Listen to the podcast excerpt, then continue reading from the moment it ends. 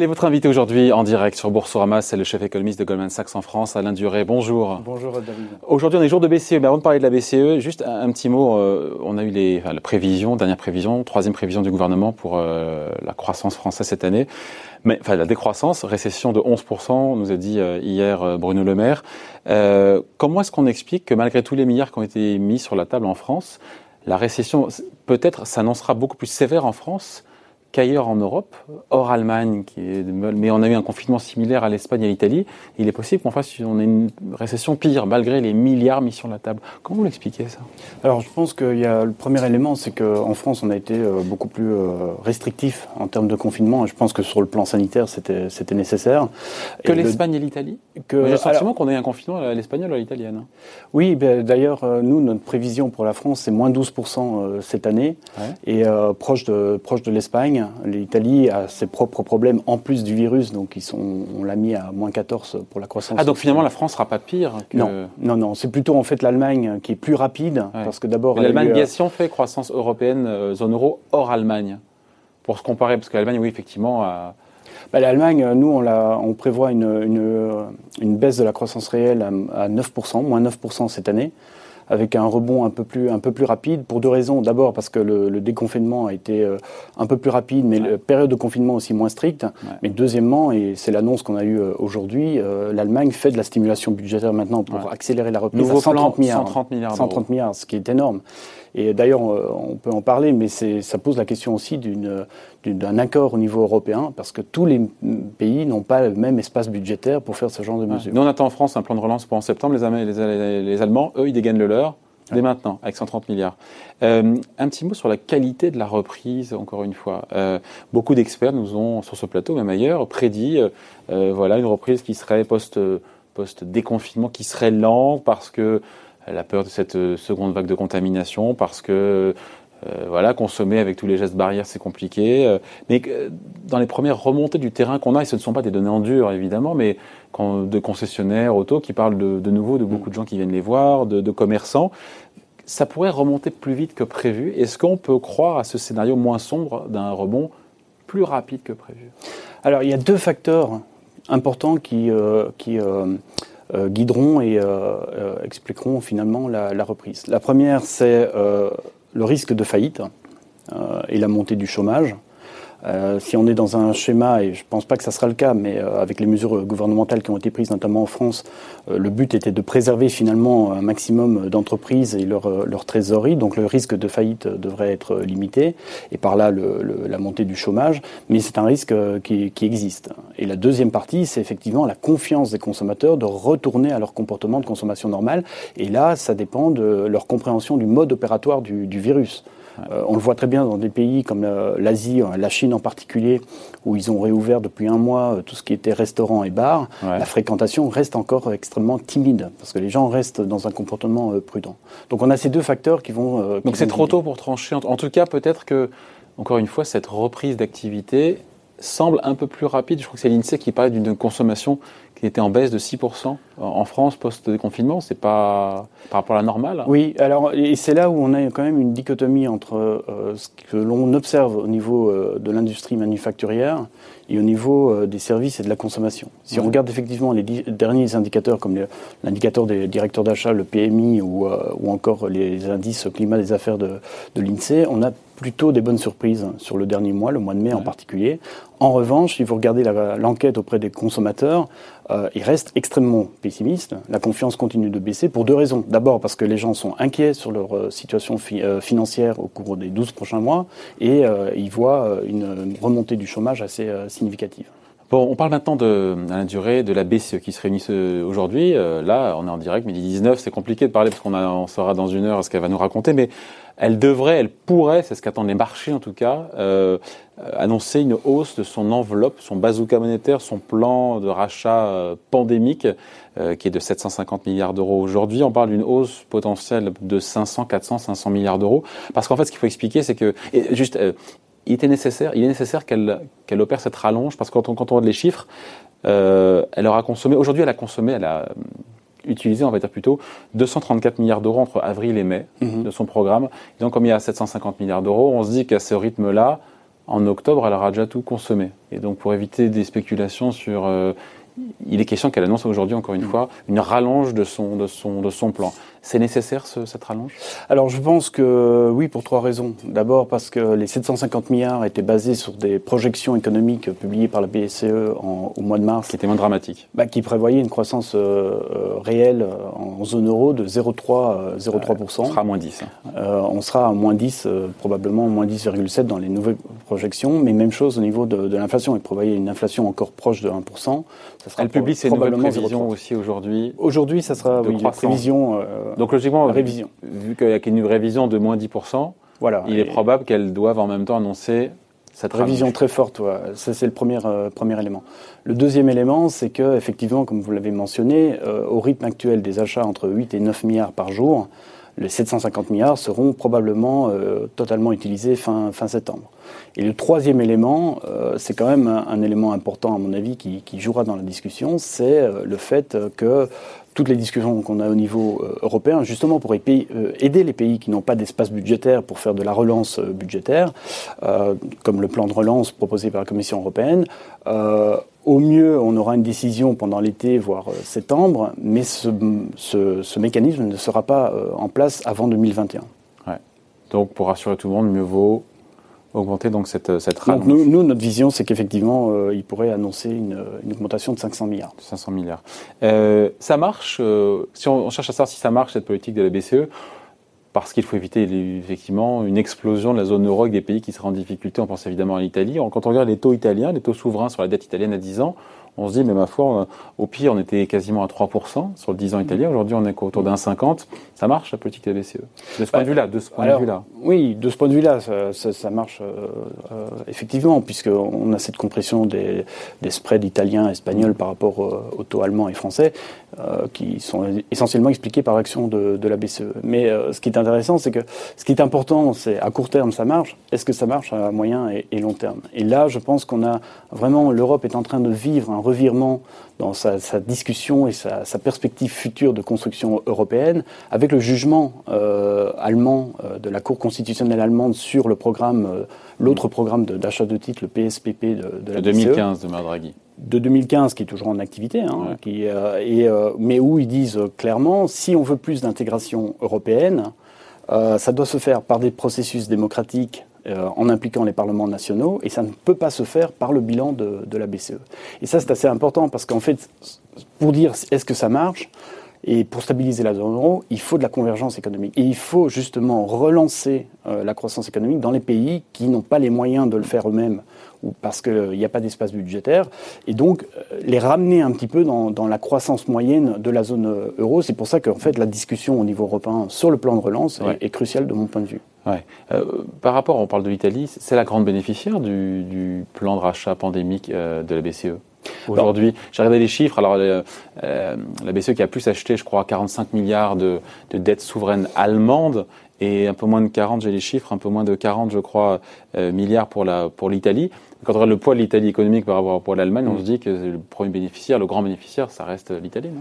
Bah Alors, euh, pour le moment, si vous voulez, euh, si vous regardez que les chiffres du, euh, du programme spécial pandémie, le PEPP, c'est le cas.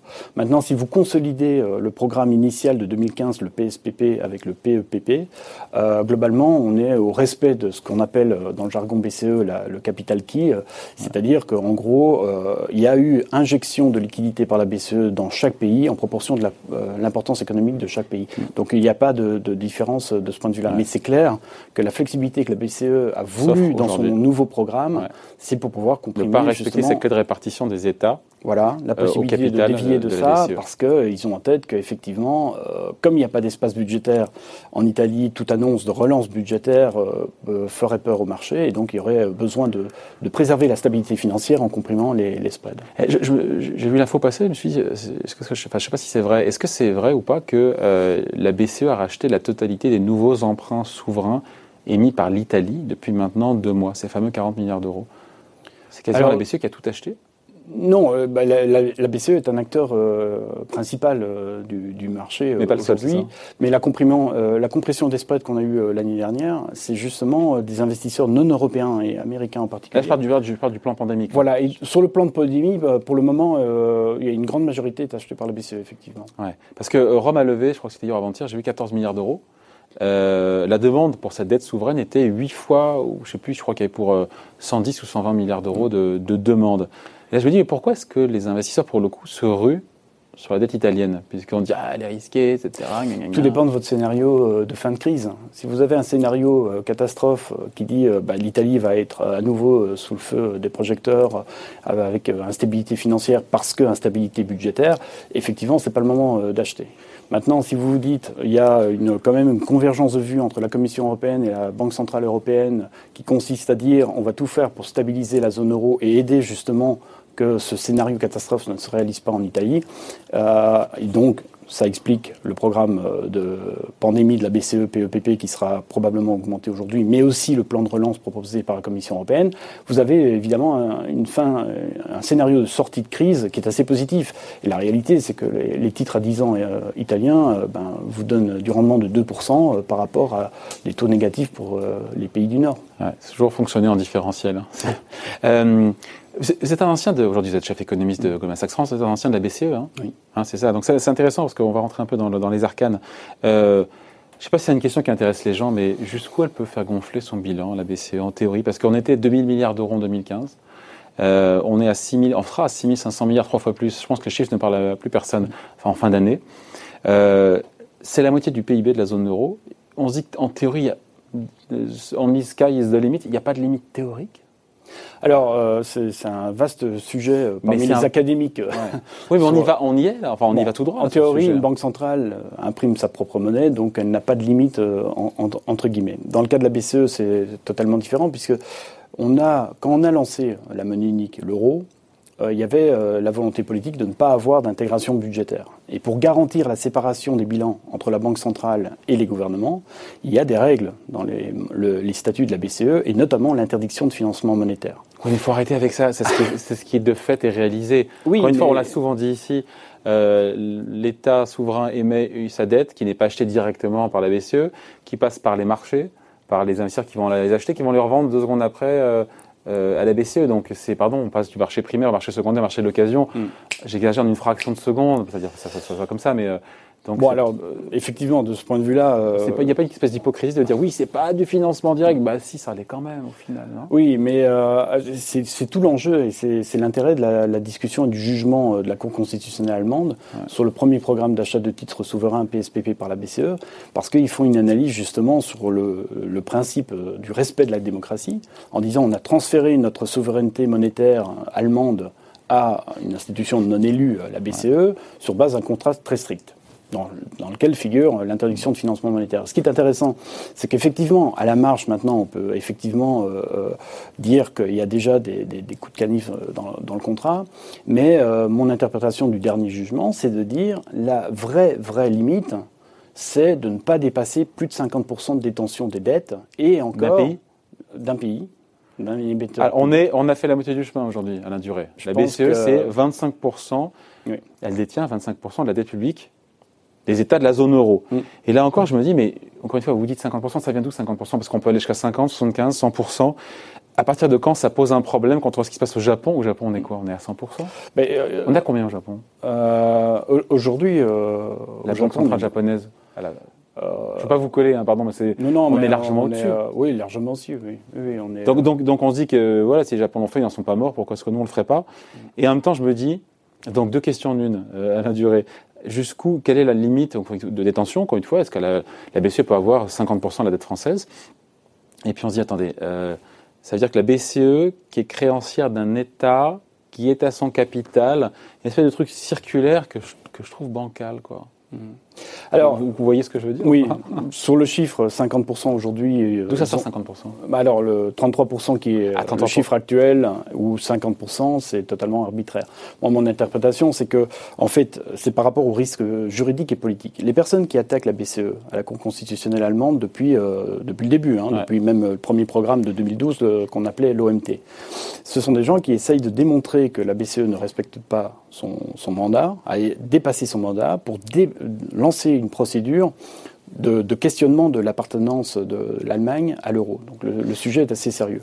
Et si vous regardez un peu tout, tout l'historique des jugements qu'on a eus sur les différents programmes de la BCE qui étaient attaqués, finalement, ce qui revient en boucle, c'est de dire il faut que la BCE détienne une, euh, et une détention minoritaire des titres publics dans son bilan. Alors minoritaire, qu'est-ce que ça veut dire? Pour moi, c'est 50 moins 0,0001. Donc 50%. Euh, Là, vous n'aurez aucun juge, à mon avis, euh, qui pourra dire c'est une détention Donc, a un risque juridique, de 50%. Il y a un risque juridique si jamais le jour où la BCE aura plus de la politique. Oui, je le pense. Et politique. Mm. Donc on n'y est pas, mais on en, on, est pas. On en est à la moitié. Hein. On en est à la moitié. d'où la nécessité de vraiment euh, avancer sur euh, le plan de relance proposé par la Commission européenne au niveau euh, des États. À ceux qui disent que l'argent de la BCE qui est créé par elle-même, c'est de l'argent magique. Oui ou non Parce que c'est elle qui la fabrique sans limite, manifestement. C'est de l'argent magique, l'argent de la BCE? Alors, historiquement, c'est de l'argent magique dans le sens où elle produit ses propres moyens financiers. Donc, mais euh, la vraie limite, c'est la confiance des investisseurs. On l'a vu historiquement, euh, lorsqu'on dépasse euh, et on est dans une, un système de planche à billets un peu débridé et, sans contrôle. Il y a un moment donné où la confiance des investisseurs part et plus personne ne veut détenir cette monnaie. Donc, il faut quand même faire attention. Ouais, sauf que, que comme tout le monde fait ça en même temps, toutes les grandes banques centrales occidentales font ça en même temps, alors, il n'y a pas d'arbitrage possible entre les Moi, j'attire toujours l'attention en disant c'est vrai, à court terme, ça peut encore durer euh, quelques années, mais euh, quid, euh, quid, du long terme? Parce qu'il y a un moment donné où quelqu'un devra payer la facture. Ah, ça veut dire quoi ça? Quelqu'un devra payer la bah, facture C'est-à-dire que. Parce que Patrick Artus, je l'ai cité hier, je l'ai recité aujourd'hui, il m'expliquait que l'endettement public français n'était pas un problème puisque la BCE allait garder ah. ses titres. elle ne comptait pas les revendre, elle les garder jusqu'à la maturité, qu'après elle allait éventuellement les, les euh, en racheter, racheter de nouveaux titres une fois qu'ils arriveraient euh, à échéance et qu'elle réduirait pas son bilan. Et donc finalement, comme les, intérêts qui sont versés à la BCE sont rendus aux banques centrales nationales, ça retourne dans le budget des États. C'est de l'argent qui est gratuit euh, et c'est une dette en fait qui est infinie. Donc donc c'est plus une dette. Alors justement, il y a deux moyens. J'espère que cette conversation intéresse celles et ceux qui nous regardent. Moi, je, trouve, ça, moi, je trouve ça passionnant. Donc voilà. Mais Non, quand les États s'endettent, il y a un moment donné où il faut rembourser. Alors soit ils ne peuvent pas rembourser. On a une restructuration de dette. Hein, il n'y a pas à rembourser puisque la BCE sera toujours là. Alors non, non. le deuxième mécanisme, c'est ils n'ont pas à rembourser et il n'y a pas de restructuration de dette parce que la Banque centrale est là. Mais ça veut dire on est dans le schéma 2 aujourd'hui. Et c'est le schéma Mais le schéma 1, ça serait un bain de sang. Oui, parce que marché, on en avait discuté déjà euh, par le passé. C'est en train de toutes les banques. non, non, pas du tout. On ne se voit pas assez souvent d'ailleurs. Mais euh, non, c'est parce que les banques, toutes les banques centrales, euh, à l'aune de la crise 2008-2009, ont pris le pari de préserver la stabilité financière. Alors l'objectif n'est pas explicite, il est implicite, et ça explique toutes les actions qu'on a aujourd'hui. Maintenant, à terme, s'ils détiennent très longtemps ce genre de, on peut avoir un conflit entre l'objectif implicite de stabilité financière et l'objectif explicite de stabilité des prix. Parce qu'il y a un moment donné, si euh, on a des pressions inflationnistes... Ah, c'est ça, la limite c'est l'inflation. Mais l'inflation on la voit pas. Avec une, avec une récession de moins 11%, ceux qui me parlent d'inflation, j'ai du mal à comprendre. C'est une question d'horizon de hein. temps. Je pense c'est une question d'horizon de, temps. On a un peu l'illusion aujourd'hui, parce qu'effectivement, euh, ben, avec tout ce qui se passe, on a plutôt des perspectives euh, bah de pression déflationniste ou au moins désinflationniste. Comment la reviendrait en flèche les comment est-ce que l'inflation pourrait monter en flèche? Comment des pressions inflationnistes pourraient revenir? À l'aune d'une vraie reprise économique assez forte et l'incapacité de la Banque centrale de retirer à temps euh, toute cette liquidité qu'elle a injectée dans, le marché. C'est le schéma le plus classique. Euh, oui, mais avec une inflation des prix des actifs financiers ou une inflation venant de l'économie réelle Alors pour le moment, ça se traduit par une, inflation des prix euh, des actifs financiers, mais au niveau réel, ça serait plutôt à plus long terme au niveau de la, demande réelle de biens. Dernière question, parce que, et là pour le coup c'est intéressant, parce que je rebondis, vous, vous disiez, euh, Alain Duré, qu'elle est là, la BCE, pour euh, sauver, euh, assurer la stabilité du système financier. mais après, certains diront qu'elle n'en fait pas assez pour l'économie réel. Euh, et il y a cet économiste dont le nom m'échappe qui disait que ces 1000 milliards d'euros de plan pandémique, pourquoi ne pas les donner directement aux ménages européens, chaque citoyen qui recevrait un chèque mensuel de 280 euros? Et donc, plus que de transférer cet argent euh, via, via les banques, via le canal des banques, via le canal des marchés financiers, eh ben on relancerait l'économie en donnant de l'argent aux gens qui iraient le dépenser. Mm. Ou le thésauriser, après ça, pour voir après si, si le thésaurise, ça sert à... Mais bon, voilà, après, ça pose des questions. Est-ce que c'est le rôle de la BCE qui n'est pas élu de... C'est pas le rôle de la politique budgétaire de faire ça, de gouvernement. Euh. Mais en termes d'efficacité économique pour relancer la machine, je sais que c'est très hétérodoxe de penser ça, mais on se dit, hmm. voilà, est-ce qu'elle en fait suffisamment Vraiment, si elle voulait en faire beaucoup plus pour aider l'économie, est-ce que ce serait pas ça, de faire le fameux QE to people Parce que c'est ça euh, qui, est dans les tuyaux depuis un petit moment. Alors, de mon point de vue, euh, du point de vue théorique, tout est possible. Euh, moi, j'aime bien ramener un peu les questions sur le plan pratique. Qu'est-ce qui est, qui est faisable? Comme vous le soulignez à juste titre, c'est que la BCE a un mandat très strict qui a été déterminé par des élus. La BCE n'est pas élue. Oui, mais elle est sortie de ce cadre. Elle est sortie de ce cadre. Donc maintenant qu'on est sorti du cadre, elle n'est pas sortie du cadre bah, C'est-à-dire qu'elle a dû prendre plus de responsabilités que, nécessaire, mais malgré tout, il y a quand même des, lignes rouges, je pense, euh, euh, qu'elle ne dépassera pas. En tout cas, elle n'a pas la légitimité, elle n'a pas, elle n'a pas le pouvoir de changer son propre mandat elle-même. Donc c'est ça qui, est un peu euh, problématique. Maintenant, d'un autre côté, je voudrais attirer l'attention sur deux éléments. Le premier, c'est que on est quand même en, Europe dans un système économique qui est basé sur les banques. Et donc, euh, il n'y a pas de, canal direct euh, entre banque centrale et, euh, les consommateurs. Ça viendra peut-être avec la monnaie digitale, mais c'est un, projet de très très long terme, à mon avis. Deuxième, le deuxième élément, c'est que... On peut imaginer une tuyauterie où ça passe par le deuxième élément, la banque que la centrale, et les banques commerciales, qui après versent les 280 euros par mois à tous les citoyens.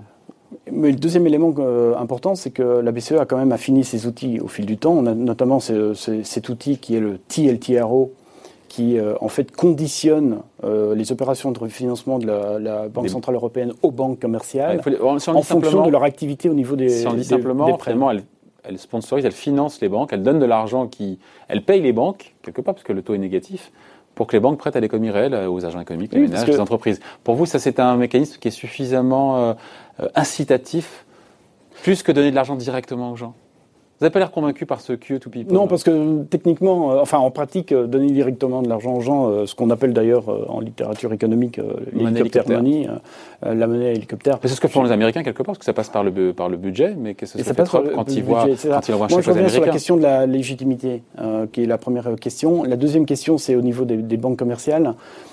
c'est important de faire ce que fait la BCE, notamment au niveau de ce subside. Hein, très clairement, il y a un subside, comme vous, vous le dites. C'est que dans la situation actuelle, sans ce type d'instrument, la réaction naturelle des banques serait de resserrer les conditions de, crédit et de baisser les, les, crédits à la consommation et aux investissements, alors que précisément, pour la reprise, on a besoin de consommation, de plus de consommation et d'investissement. Bon voilà, merci d'avoir été avec nous en tout cas. Alain Duré, donc invité de la grande interview en direct sur Boursorama, chef économiste de Goldman Sachs en France. Merci. Merci à vous.